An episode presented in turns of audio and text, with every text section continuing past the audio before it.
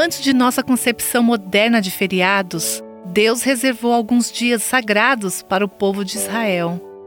Eles observavam festas específicas que representavam parte de seu plano redentor.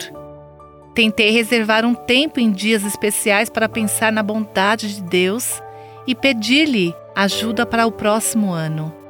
Costumo fazer isso no meu aniversário, no meu aniversário espiritual e no dia de Ano Novo. Aqui está um pouco do que escrevi no meu aniversário de 35 anos.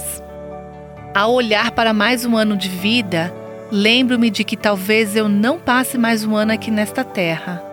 Dentro desse período, posso ser chamada para o céu ou o Senhor Jesus pode retornar para sua noiva. Ensina-me a contar os meus dias e a reconhecer quão poucos são. Ajuda-me a gastá-los como devo. Ajuda-me a viver os dias que me restam à luz da eternidade.